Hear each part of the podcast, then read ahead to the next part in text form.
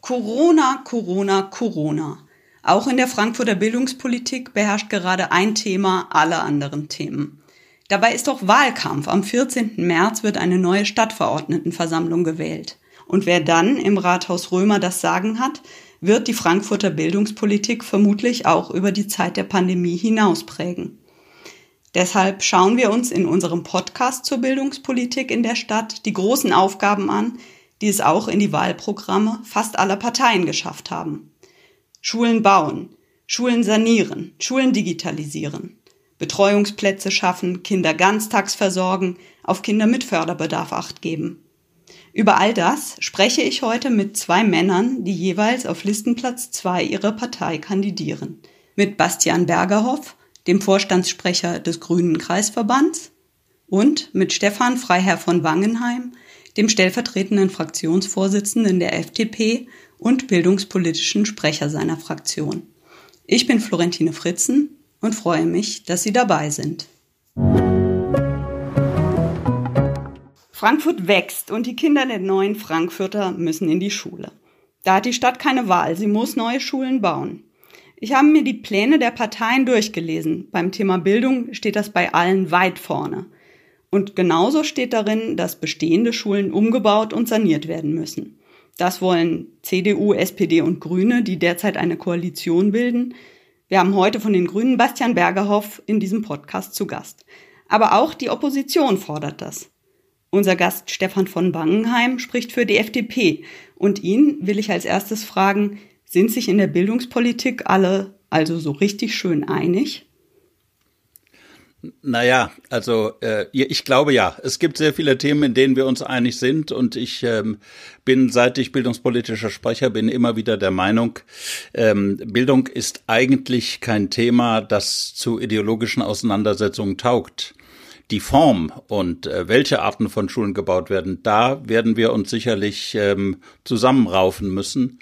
Aber dass in dieser Stadt sehr schnell etwas geschehen muss und immer weiter etwas geschehen muss, ist, glaube ich, klar. Also wenn ich die Statistiken richtig lese, dann lese ich, dass in Frankfurt 600 Kinder unter sechs Jahren jedes Jahr dazukommen. Also nicht die, die hier geboren werden, Entschuldigung, sondern die, die äh, dazukommen. Und 600 Kinder unter sechs Jahren, das bedeutet nun mal zwei Grundschulen. Das heißt, theoretisch müssten wir in jedem Jahr zwei Grundschulen bauen. Und das ist sicherlich eine riesige Herausforderung für diese Stadt. Insofern kann man sagen, ja, da müssen wir uns sogar einig sein. Herr Bergerhoff, bei den Grundschulen nehme ich an, sehen Sie das alles genauso wie Herr von Wangenheim. Würden Sie auch unterschreiben, gerade mit Blick auf die weiterführenden Schulen, dass Bildung nicht für ideologische Auseinandersetzungen taugt? Ja, das würde ich so unterschreiben. Ich glaube auch tatsächlich, dass da eine relativ große Einigkeit herrscht. Ähm, Herr von Wangenheim hat schon darauf hingewiesen, sozusagen bei den Präferenzen für die einzelnen Schulformen im weiterführenden Bereich da gibt es sicher auch nach wie vor ähm, politische Differenzen. Ähm, aber ich glaube, auch da treffen wir uns äh, bei der Aussage, dass grundsätzlich der Elternwille uns da alle leitet. Ähm, aber insgesamt würde ich auch sagen, äh, dass Bildungspolitik zum Glück raus ist aus den ideologischen Grabenkriegen ähm, und dass es vor allen Dingen darum geht, äh, Bildungsinfrastruktur auf die Straße oder besser noch an den Fahrradweg zu bringen ähm, und dass da äh, sich sozusagen Stadtpolitik äh, auszeichnen kann und muss. Und die Bedarfe hat Herr von Wangenheim schon angesprochen, die Zahlen äh, kann man ja nachlesen. Das ist so. Wir äh, müssen heftig ausbauen. Ähm, es gibt ja auch mit dem integrierten Schulentwicklungsplan entsprechende Pläne. Ähm, äh, jetzt müssen wir nur noch sehen, das ist allerdings ein großes Nur, dass das auch funktioniert. Hm. Wenn ich ganz kurz noch einmal da einhaken darf, Sie sagen, der Elternwille leitet Sie. Was wollen denn die Frankfurter Eltern für Schulen? Also wir nehmen ja wahr, dass die, äh, dass die Gymnasialquote oder die Quote äh, der Schülerinnen und Schüler, die auf Schulen gehen, die am Ende auch ein Abitur als Abschluss ermöglichen, ähm, stetig gestiegen ist. Ähm, wir finden das äh, grundsätzlich gut und richtig. Ähm, gleichzeitig haben wir nach wie vor äh, eine relativ differenzierte Bildungslandschaft. Äh, also Sie können zum Abitur auf verschiedenen Schulformen, aber Sie müssen auch nicht zum Abitur und die Schülerinnen und Schüler müssen das auch nicht. Und das ist, glaube ich, soweit in Ordnung. Ich würde sogar so weit gehen, aber Herr von Wangenheim äh, mag mich da gleich korrigieren, wenn es denn nötig ist, äh, dass auch das Thema, sozusagen, wir wollen äh, die SchülerInnen möglichst äh, ähm, nicht mehr früh separieren und in die klassische Hauptschule sozusagen ab Stufe 5. Ähm, auch das ist, glaube ich, einigermaßen Einigkeit. Und wenn man sich die Schulplatzentwicklung anguckt, dann sieht man das auch, dass sozusagen der direkt, die direkte Anwahl von Hauptschulen zum Beispiel ähm, kaum noch stattfindet. Aber wir glauben natürlich schon, und dann sind wir vielleicht im Bereich, wo wir uns miteinander auseinandersetzen können, ähm, dass das gemeinsame Schulen, das möglichst lange gemeinsame Beschulen ähm, gut ist für äh, alle Kinder. Und insofern sind wir nach wie vor auch Freunde von integrierten Lösungen. Hm, also Gesamtschulen und zwar äh, nicht so sehr kooperative, sondern integrierte Gesamtschulen. Finden Sie das auch gut, Herr von Wangenheim? Ja, also da hat übrigens die ideologische Auseinandersetzung in der Schulpolitik aufgehört, als das Thema Gesamtschulen überhaupt erstmal auf den Plan kam. Ähm, da hat man sich sehr lange gestritten und inzwischen sind wir uns, glaube ich, alle im Klaren darüber, dass auch Gesamtschulen in die Bildungslandschaft gehören. Das ist überhaupt gar keine Frage und da unterstütze ich alles, was bisher gesagt wurde. Ähm, wir haben das Thema ähm, Auswahlmöglichkeiten und ähm, eine freie Wahl von Schulen angesprochen. Und ähm, ich halte es für sehr gefährlich, wenn die Politik vorschreibt, welche Arten von Schulen es gibt, weil man, wer auch immer Mann in diesem Zusammenhang ist, glaubt, dass zum Beispiel Hauptschulen ähm, nicht mehr angefragt werden oder dass es äh, ja ein gymnasialer Abschluss sein kann, wenn man eine Gesamtschule besucht. Ich glaube, fest daran, dass wir diese Entscheidung tatsächlich den Eltern überlassen müssen und ähm, Gespräche oder ein Gespräch mit dem ehemaligen Leiter der Sophienschule, als sie noch Hauptschule war, hat mir gezeigt oder hat mir hat mich unterstützt in der Aufnahme in der Annahme, dass es ähm, auch äh, Hauptschulen geben muss. Der sagte mir und das haben Sie, Frau Dr. Fritzen, ja schon in Ihrem Artikel am Freitag geschrieben. Der sagte mir, ähm, äh, das war eine Hauptschule, auf der 350 Kinder waren in auf der Hauptschule und sagte, das sind alles sehr spezielle Fälle und diese sehr speziellen Fälle, die gehen halt unter in einem Gymnasium oder in einer Gesamtschule mit 14, 1500 Kindern. Und aus diesem Grunde brauchen wir so damals die Auffassung des Schulleiters Sophienschule. Deshalb brauchen wir äh, die Hauptschule noch. Naja, wenn man den Elternwillen da zur Maßgabe macht, dann ist das aber vermutlich äh, dennoch anders. Denn die meisten Eltern würden ja nicht von vornherein sagen, äh, unser Kind kommt jetzt in die fünfte Klasse, also ich denke mal, Hauptschule ist das Beste für den. Ja, da sind wie auch beim Übergang zum Gymnasium, wie beim Übergang zur Realschule, sind ja ähm, auch die Lehrer, die die Kinder in der Zeit vorher betreut haben, sehr maßgeblich gefordert, mit den Eltern die entsprechenden Gespräche zu führen. Ähm, und äh, wenn ein Kind äh, besser auf der Hauptschule aufgehoben ist als auf der auf einer sonstigen weiterführenden Schule, dann kann man das den Eltern ja vielleicht erstmal zumindest sagen. Und ähm, wir sehen immer wieder den sozialen Abstieg, wenn die Kinder ähm, in der siebten Klasse spätestens merken, dass sie nicht in der richtigen Schule sind. Dann passiert etwas fürchterliches. Dann müssen sie nämlich in eine andere Schule, dann muss eine Abstufung vorgenommen werden und das ist nie gut. Deshalb, wenn es äh, die Lehrer, von denen wir mal davon ausgehen, dass sie die Kinder nach vier Jahren Grundschule kennen, das Thema, wie lange sie gemeinsam beschult werden sollen, in Klammern könnten wir auch gleich nochmal diskutieren. Aber ähm, die sie zumindest mal vier Jahre kennen, dann mhm. sollten wir auch den äh, Lehrern eine gewisse äh, Möglichkeit einräumen, da Entscheidungen zu treffen. Mhm. Ein weiterer äh, Zwang gewissermaßen, der sich äh, für die äh, ja für die nächste Zeit für die Stadtpolitik ergeben wird, ist ja nicht nur, dass eben immer mehr Kinder Schulen brauchen werden, weil es immer mehr Kinder in Frankfurt geben wird, sondern dass es eben auch die Vorgabe gibt, dass es ein Rechtsanspruch äh, bis 2025 geschaffen werden soll auf Nachmittagsbetreuung von Grundschulkindern. Da gibt es ja verschiedene Modelle. Äh, auch da gibt es äh, die einen, die sagen, sie finden eine äh, gebundene oder rhythmisierte Ganztagsschule besser, also eine, wo sich Unterrichtseinheiten mit anderen Angeboten abwechseln und wo eben alle Kinder dieser Schule den ganzen Tag an dieser Schule sind. Offenere Konzepte haben klassisch Vormittagsunterricht und nachmittags nicht, sondern freiwillige Angebote. Ähm, was davon finden Sie denn besser, Herr Bergerhoff? Also ehrlich gestanden bin ich da noch mehr als äh, im Bereich der Schulwahl der Meinung, dass äh, eine Vielfalt von Angeboten äh, an der Stelle richtig ist. Ähm, und wir haben ja auch derzeit eine Vielfalt von Angeboten und ich glaube, wenn Sie mit den unterschiedlichen ähm, Eltern sprechen, äh, ich bin selber auch Vater, ähm, wir haben äh, bei unserem Sohn es erlebt äh, mit sozusagen einer, einer offenen Nachmittagsbetreuung dann werden Sie ganz unterschiedliches hören zu den Situationen, aber doch ganz selten, dass das Modell grundlegend falsch wäre. So, insofern ist das, auch das ist eine Frage der, der Ausgestaltung und tatsächlich der konkreten Situationen.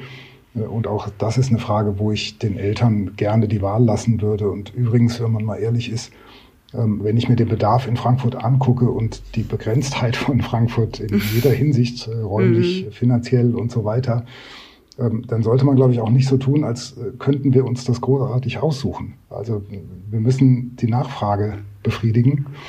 Ähm, und da ist es tatsächlich, glaube ich, so, dass, äh, dass jeder Weg äh, ein möglicher ist, dass man schauen muss, dass die Erzieherinnen und Erzieher und die sonstige, das sonstige Betreuungspersonal gut genug Situationen vorfindet, ähm, dass wir einen guten Schlüssel haben. All diese Fragen sollte man lösen, aber die Modellfrage steht für mich auch da nicht im Vordergrund.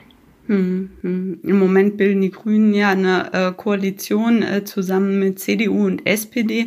Äh, wenn ich das bei der SPD richtig verstanden habe, ähm, möchte die ja auch äh, die Vielfalt äh, der verschiedenen Angebote äh, schaffen. Die CDU setzt, wenn ich das richtig sehe, ein bisschen stärker auf die offenen Konzepte. Ähm, Herr Wangenheim, wo würden Sie sich und die FDP da verorten? Ja, ja, also äh, äh, mein liberaler Geist schreit natürlich zunächst mal Wahlfreiheit, das ist völlig klar, aber das führt ja insgesamt zu einem Thema zurück, was wir am Anfang nur kurz gestriffen haben, nämlich den integrierten Schulentwicklungsplan. Also wir müssen zunächst mal Räume bauen, um all das möglich zu machen, was wir gerade andiskutieren. Und ähm, dieser Schulentwicklungsplan, den es zurzeit gibt, ist ja unter uns Klosterschwestern das Papier nicht wert, auf dem er steht. Also ähm, die Schulentwicklungspläne werden fortgeschrieben und es kommen immer wieder die alten Schulen aus den alten Schulentwicklungsplänen aufs Papier, weil ähm, nicht genügend Raum da ist und weil wir nicht bauen können. Und immer wenn ein Bildungsdezernat sagt, ähm, wir müssen bauen, sagt ein Baudezernent, naja, wir haben keinen Platz dafür. Also bevor wir das nicht mal einigermaßen ähm, auf die Reihe bekommen hat, haben, glaube ich, werden wir noch ganz große Probleme bekommen, ähm, was den Nachmittag untergeht, äh, äh angeht. Hm. Was wäre denn Ihr Lösungsansatz dabei? Ja, also erstmal ähm, sind wir auch beim Wohnen ein großer Freund der Nachverdichtung und ähm, ich glaube, da auch da sind wir uns gar nicht so unterschiedlich in unseren Auffassungen. Auch da glauben wir, dass ähm, man mit Aufstockung und ähnlichen Geschichten und Ausbau von bestehenden Schulen sicherlich eine ganze Menge ähm, machen kann. Wir müssen aber auch frühzeitiger anfangen, in geplante Baugebiete, ähm, Schulen und Schulcampi, nicht nur eine Schule, sondern eben dann eine Fläche, in der eine Grundschule, eine weiterführende Schule entstehen kann, mit einplanen. Und ähm, dann passieren so Sachen. Ich meine, auf dem Adorno-Gymnasium ist, ist jetzt der Sportplatz auf dem Dach geschaffen worden. Das mag sehr modern klingen, ist aber, glaube ich, wenn man das mal sehr objektiv jetzt betrachtet, sicherlich nicht das Gelbe vom Ei. Und wir müssen von Anfang an anfangen, in allen Gebieten, die wir neu planen, ähm, äh, größere äh, Flächen für Schulbereiche zur Verfügung zu stellen, ähm, um den erstmal die Räume zu haben. Und ähm, ich lebe in Niedereschbach. Ähm, das Baugebiet am Eschbachtal oder Bonames Ost, ähm, das ist, seit ich Kommunalpolitik mache, ähm, bereits im Gespräch. Und äh, jetzt wurde die Bebauungsplanung für die Schule da mal rausgenommen, weil man sonst nicht weiterkommt. Das dauert alles wahnsinnig lange. Und äh, da könnten seit spätestens fünf Jahren könnten am Eschbachtal äh, eine Schule stehen, ein Gymnasium, eine Grundschule, ein Sportplatz für beide, eine Schwimmhalle ähm, das könnte sein, aber es passiert nicht. Es passiert nicht, weil alles in dieser Stadt irrsinnig langsam geht und weil es immer wieder die, die Kämpfe zwischen den Dezernaten gibt. Wo soll denn jetzt eine Schule hin? Und wenn es da mal eine Idee gibt, dann sagt bestimmt der andere Dezernent oder die Dezernentin, nee, da gefällt mir es aber gerade gar nicht. Das muss aufhören. Und wenn wir mehr Raum haben, und damit komme ich zurück auf das, was Sie eigentlich gefragt haben, wenn wir mehr Raum haben, dann glaube ich, gibt es die unterschiedlichsten Möglichkeiten, den Ganztag zu gestalten. Wir alle wissen, also ich bin nun schon älter an Jahren, ich habe 1974 Abitur gemacht, aber auch bei mir war es in der Schule schon so, dass es eben gewisse Art von Unterricht am Nachmittag gab, dass man dadurch entzerren konnte und dadurch auch eine, sagen wir mal, eine Pflichtstunde Unterricht hatte. Es muss nicht ganz sein. Ich finde es mhm. nicht notwendig, dass die Kinder bis 16 Uhr nachmittags Unterricht, also festen Schulunterricht haben, sondern dass da auch ein Angebot ähm, äh, für Freiwilligkeit sein kann. Aber um äh, Schule und Ausbildung zu entzerren, glaube ich, kann beides am Nachmittag stattfinden. Hm, hm. Herr Bergerhoff, Herr von Wangenheim hat gesagt, alles geht irrsinnig langsam in dieser Stadt. Als Vertreter einer der äh, Parteien, die in der Stadt an der Regierung sind, finden Sie das auch oder ist das ganz normal, wie die Dinge in Frankfurt so laufen? Dem kann ich natürlich ganz schwer widersprechen. Ich nenne das gerne Frankfurt Mikado weil mhm. wir, äh, weil wir ja auch das Problem, also wir haben natürlich ein paar objektive Probleme, so das vielleicht mal vorweggeschickt. Frankfurt ist halt tatsächlich ähm, äh, sehr dicht, ne, wenigstens für deutsche Verhältnisse. Ähm, wir sind jetzt nicht New York oder Paris, aber wir sind schon sehr dicht. Ähm, und Frankfurt wächst stark. Und das äh, stellt uns äh, vor mannigfaltige Probleme. Aber tatsächlich, Frankfurt Mikado entsteht dadurch, dass sozusagen jedes Grundstück äh, bei unterschiedlichen AkteurInnen ähm, unterschiedlich schon vorbelegt ist. Und wenn sie dann an irgendwas anfangen zu wackeln, dann ähm, fallen gerade ganz viele Pläne vom Schreibtisch oder aus der Schublade. Ähm, das Problem haben wir leider bei allen Infrastrukturen, das haben wir auch im Kulturbereich übrigens, gucken Sie sich den Kulturcampus äh, an und so weiter und mhm. so fort. Ähm, das ist ein Problem, was einen objektiven Teil hat. Und das hat auch einen Teil von Politikmanagement. Also auch ich äh, habe ja in den letzten Jahren ähm, die Koalitionsrunde erleben dürfen und es war nicht immer ein Vergnügen, ehrlicherweise, das muss man auch nicht erwarten, aber ähm, es war schon natürlich spektakulär, äh, wie oft wir ähm, äh, gerungen haben dort äh, um Schulstandorte oder um WLAN in den Schulen oder um ähnliche Themen. Und da ist die Zusammenarbeit äh, zwischen äh, gerade dem, dem Bildungs- äh, und dem Baudezernat ganz sicher verbesserungsbedürftig. Das würde ich mhm. sofort unterschreiben. Ja, Gerade das von Ihnen schon angesprochene WLAN. Äh, wie erklärt man das eigentlich Leuten von außerhalb, dass es in Frankfurt an den Schulen immer noch keins gibt? Beziehungsweise es geht ja jetzt los. Von Februar an äh, werden die ersten 30 der 165 äh, Schulen damit ausgestattet. Ende März sollen dann also 30 von 165 Schulen ähm, flächendeckend WLAN in allen Klassenzimmern haben. Dann vergehen aber noch mal ja knapp zwei Jahre, bis alle damit ausgestattet sein sollen. Bis 100 damit ausgestattet werden. Entschuldigung. Bitte, Nein, dann noch ein. Nee, nee, bis Ende des Jahres sollen, äh, sollen die ersten 100 und dann noch mal ein Jahr bis Ende 2022, sagt die Bildungsdezernentin Silvia Weber von der SPD, dass ähm, dann Ende 2022 die Schulen versorgt sein sollen. Also Sie haben gefragt, wie erklärt man das? Ich muss wie erklärt man das, das, außerhalb, ja? Ich, ich, kann das zwar erklären, ich kann das aber nicht verteidigen, muss ich gleich vorweg sagen. Es erklärt sich äh, dadurch, dass es an der Stelle einen äh, sicher überraschenden, aber vorhandenen äh, Konflikt ähm, gibt zwischen auf der einen Seite ähm, der SPD und der Schuldezernentin ähm, die es für dringend wichtig halten, dass äh, das WLAN komplett sozusagen in, in äh, staatlicher oder kommunaler Infrastruktur bereitgestellt wird. Und auf der anderen Seite äh, die CDU und die ja in dem Fall auch eine Rolle spielt, weil sie den Bau- und IT-Dezernenten stellt, ähm, die es für dringend das wichtig ist Jan hält. Schneider. Ähm, Jan Schneider, richtig, die, die es für dringend wichtig hält, dass das nicht öffentlich sozusagen betrieben wird. Und ich muss gestehen, also ich selber bin äh, in der Telekommunikationsbranche tätig.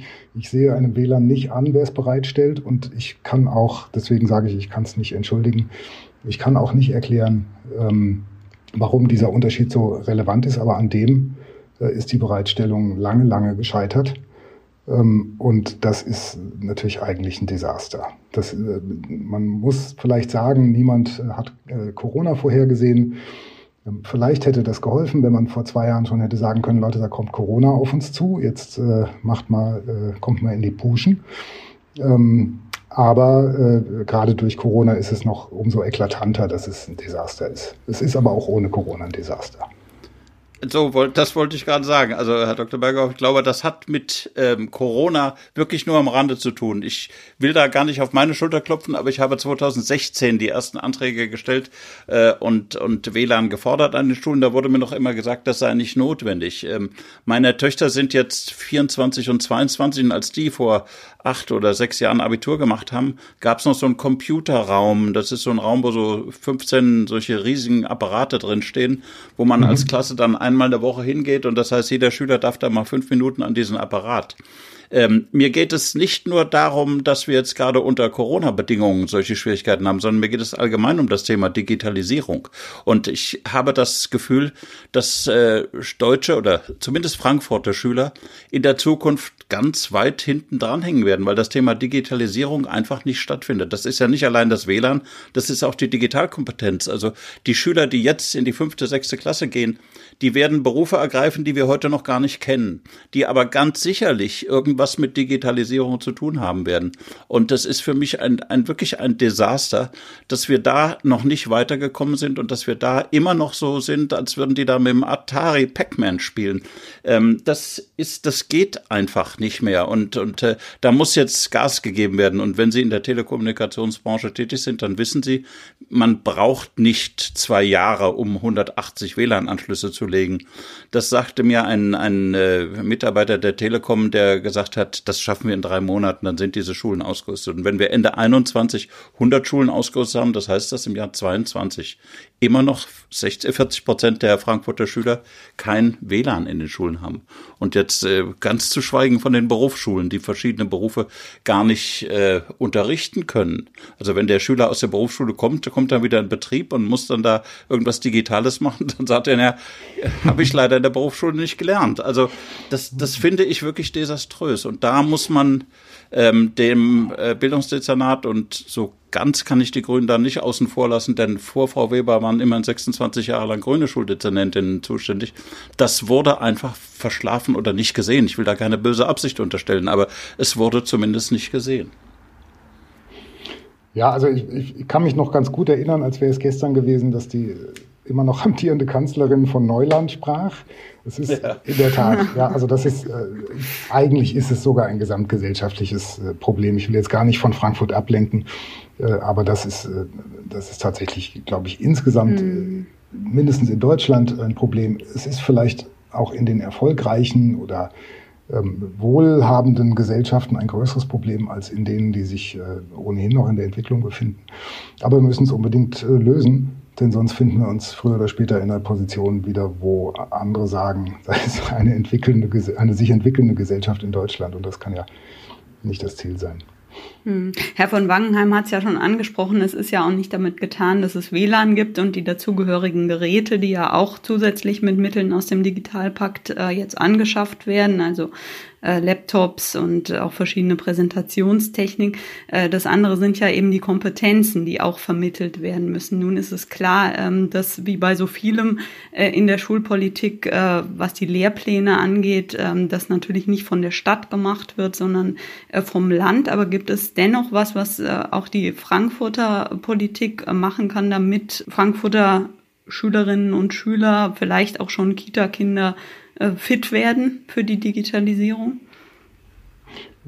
Ja, soll ich mal anfangen? Gerne. Ich würde sagen, in der Tat. Also es ist ja nicht so, ich meine, es gab früher mal äh, Medienzentren und die Landesbildzentrale und ähnliche Strukturen, die Herr von Wangenheim und ich noch als Schüler erlebt haben. ähm, und auch da, und dann konnten sie im Jugendhaus äh, einen Super 8-Film drehen oder so. Also die, die Lebenswelt von äh, Jugendlichen und jungen Erwachsenen hört ja nicht in der Schule auf und deswegen müssen da in der Tat dann auch alle Träger äh, zusammenspielen. Ich glaube, es ist klar, das Land wird natürlich bei der Lehrerinnen- oder Lehrkräfteausbildung ähm, die Hoheit behalten wollen. Ähm, aber es geht schon darum, dass die Angebote sich da verzahnen. Und Sie haben vollständig recht. Also natürlich ist es, Digitalisierung erschöpft sich nicht in der Frage, wie viele Apps habe ich auf meinem Smartphone. Ähm, sondern es geht eigentlich um was ganz anderes. Es geht wirklich um äh, den Umgang äh, mit diesen Angeboten es geht darum, Strukturen zu begreifen und am Ende geht es darum, äh, tatsächlich individuelle Freiheit zu erhalten. Ähm, denn äh, das wissen wir, das kennen Sie aus den, ähm, äh, aus den sozialen Netzwerken und so. Ähm, wenn man nicht durchschaut, was da passiert, äh, dann wird man schnell äh, zum Getriebenen und am Ende möglicherweise auch zum Opfer. Und das hat äh, tatsächlich, WLAN ist Voraussetzung, aber sicher nicht das Ende der Fahnenstange, was da die Kompetenzschaffung angeht. Da, da mhm. bin ich zu, zu 100 Prozent bei Ihnen. Ähm, ich äh, habe in den letzten, also ich mache jetzt äh, zehn Jahre Bildungspolitik und ähm, habe von den 165 Schulen, sagen wir mal, jetzt über den Daumen gepeilt, ich habe es nie gezählt, aber sagen wir mal 90, 100 Schulen habe ich besucht. Ähm, es ist wirklich faszinierend, was wir, was man da teilweise erleben kann. Die Digitalkompetenz wird von Schulleitungen und von Lehrerinnen und Lehrern ähm, durchaus, ja, sagen wir mal, ohne dass es im Lehrplan steht, schon jetzt betrieben, weil die Schulleiterinnen und Schulleiter und die Lehrerinnen und Lehrer durchaus sehen, ähm, dass die Notwendigkeit besteht. Und ich äh, will keine Namen nennen, aber es gibt einen Schulleiter in Frankfurt, der macht das so fantastisch. Der hat es geschafft irgendwo, dass jeder Schüler einen Laptop hat und die äh, Lehrer entsprechend ausgebildet wurden und der hat eben auch da in diese Richtung schon gearbeitet. Es bleibt, dass es eine Ländersache ist, die Lehrpläne zu entrümpeln wäre sicherlich mal eine Aufgabe, die ähm, dringend geschaffen werden muss. Damit macht man sich nie Freunde. Das ist völlig klar, weil der ähm, Gemeinschaftskundelehrer wird sagen, bei mir darfst du nichts streichen, genauso wie der ähm, äh, Geografielehrer auch immer sagen wird, die Bodenschätze von Peru sind unendlich wichtig fürs Leben später. Aber es muss mal angegangen werden. Das ist eine Landessache, das ist keine kommunale Sache, ist ganz richtig. Aber wir müssen ähm, die, die äh, Möglichkeiten dazu schaffen. Und wie Sie ganz richtig sagten, es ist ja nicht nur das WLAN, sondern es ist ja auch das Whiteboard, das in der Klasse steht und das eben ganz andere Möglichkeiten bietet. Und da geht so eine gewisse Selbstverständlichkeit schon los. Also wenn Schülerinnen und Schüler die mit diesem äh, Whiteboard schon mal arbeiten, wenn die ihren ihr Tablet oder ihr Laptop auf dem Knie haben und irgendwas da schon mal interaktiv tun können. Ich glaube, dann ist schon mal eine ganz andere Grundlage geschaffen. Und ich war gerade jetzt am Freitag wieder in einer Schule, ähm, da ist eine alte Tafel und der Overhead-Projektor, den wir bei der Bundeswehr den Proki-Schreiber nannten, den gibt es da immer noch. Das ist Digitalisierung. Willkommen mhm. im 20. Jahrhundert, 21. Jahrhundert. Also das macht mich schon wirklich sehr, sehr nachdenklich. Mhm. Wenn Sie so viele Schulen äh, besuchen und da auch äh, auf den Zustand achten, jetzt mal von der äh, Digitalisierung und der Ausstattung abgesehen, ähm, jetzt gerade auch mit Blick auf Sanierungsbedürftigkeit, was liegt denn da noch im Argen? Warum müssen so viele Schulen saniert werden? Also da, da gibt es eine, eine ähm, Grundfrage, die mich immer wieder beschäftigt, die ähm, äh, Sarah Sorge, als sie noch ähm, Bildungsdezernentin war, hat mal eine Auflistung aller in Frankfurter an Frankfurter Schulen notwendigen Sanierungsmaßnahmen ähm, äh, vorgestellt. Ich, es hatte irgendeinen speziellen Namen, diese Liste, ich habe den vergessen, aber da waren alle von jeder Schule in ganz Frankfurt waren die ähm, Sanierungsnotwendigkeiten aufgelistet und da stand auch daneben, wann das passieren soll, was da passieren soll und was das ungefähr kosten wird. Das war sehr hilfreich und wirklich sehr gut. Also da muss ich habe Sarah Sorge nicht oft gelobt, aber da musste ich sie wirklich loben. Das war wirklich grandios. Das habe ich seit super Silvia gern, Herr Bergerhoff, oder?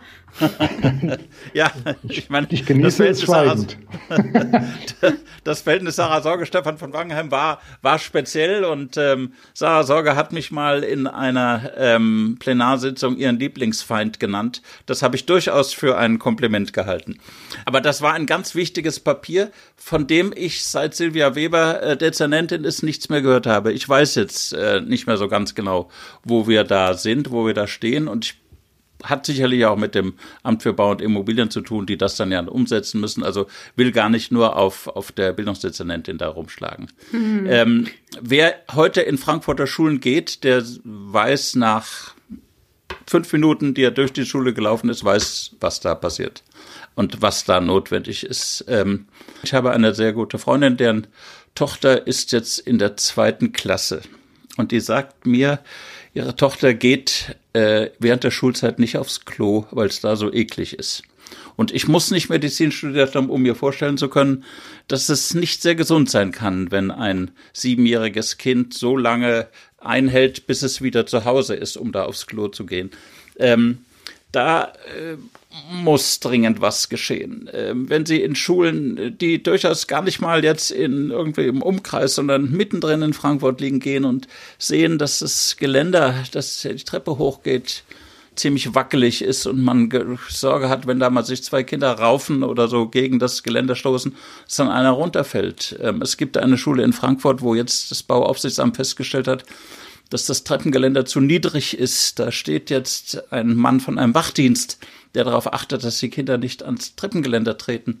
Also es sind Dinge die gehen einfach nicht. Und da müssen wir jetzt wirklich mal Geld in die Hand nehmen und äh, da muss ganz schnell ganz viel passieren. Das ist, ich wundere mich immer, ich denke immer in Ferien, warum steht nicht eigentlich vor jeder Schule jetzt zurzeit ein Baukran in den Ferien und irgendwelche großen Baubar? Warum passiert da jetzt nichts? Und dann wird mir irgendwas von Ausschreibungen und Organisationen und all sowas erklärt und europaweite Ausschreibungen, weil es mehr als 100.000 Euro kostet. Da sei ja Kinder, dann macht doch mal was, da findet eine Lösung Lösung, verdammt nochmal. Es kann doch nicht sein, dass das jetzt alles immer an irgendwelchen technischen, äh, ausschreibungstechnischen Dingen scheitert, sondern es muss doch jetzt mal was passieren.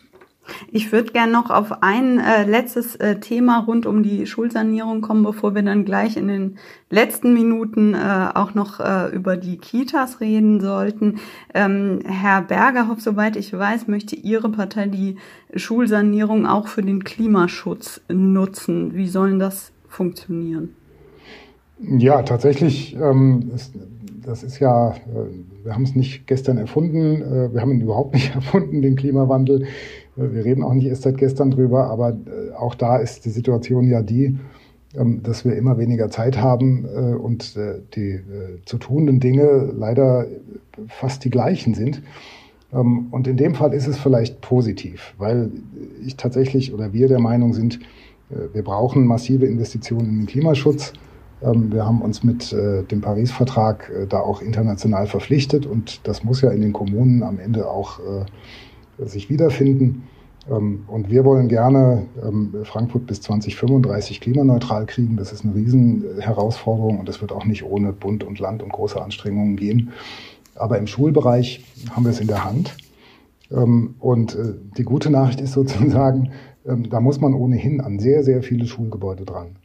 Und natürlich äh, wird es dann die Gelegenheit sein, äh, jetzt nicht zu sagen, Herr von Wangenheim, keine Angst, äh, wir müssen jetzt nochmal acht Jahre nachdenken, bevor wir anfangen können zu sanieren, ähm, sondern es wird die Gelegenheit sein zu sagen, okay, wir gucken uns ähm, an, ob es Kapazitätserweiterungen möglich sind im Rahmen von, von Verdichtung. Sie haben es vorhin angesprochen, Herr von Wangenheim. Wir gucken uns an, was klimatechnisch nötig ist und gehen das an.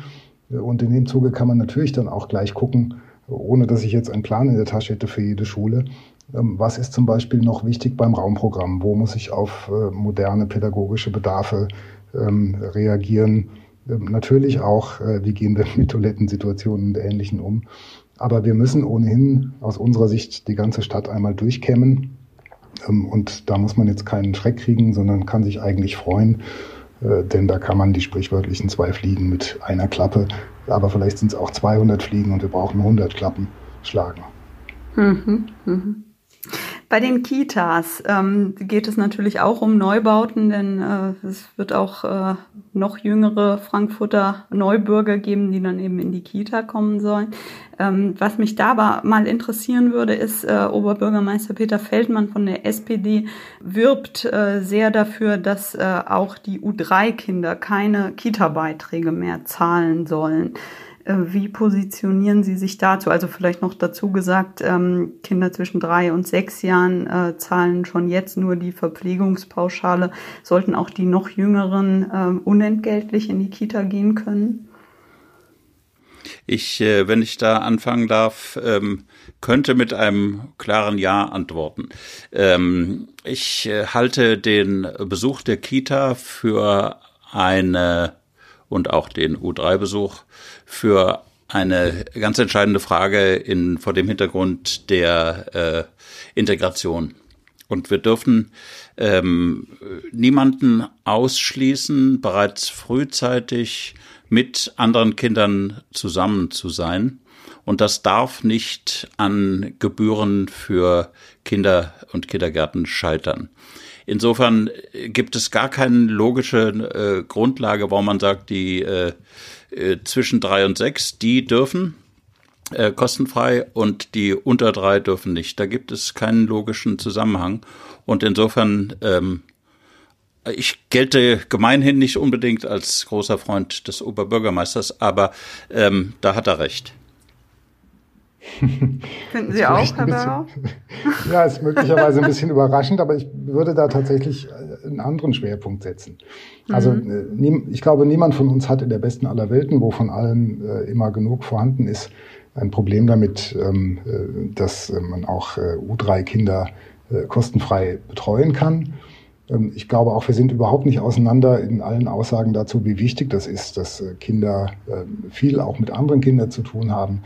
Und das heißt nicht, sie ihren Eltern wegzunehmen oder irgendwas dergleichen. Ich glaube, auch da sind die Debatten in der Vergangenheit, ähm, ja. brauchen wir jetzt nicht mehr neu zu führen.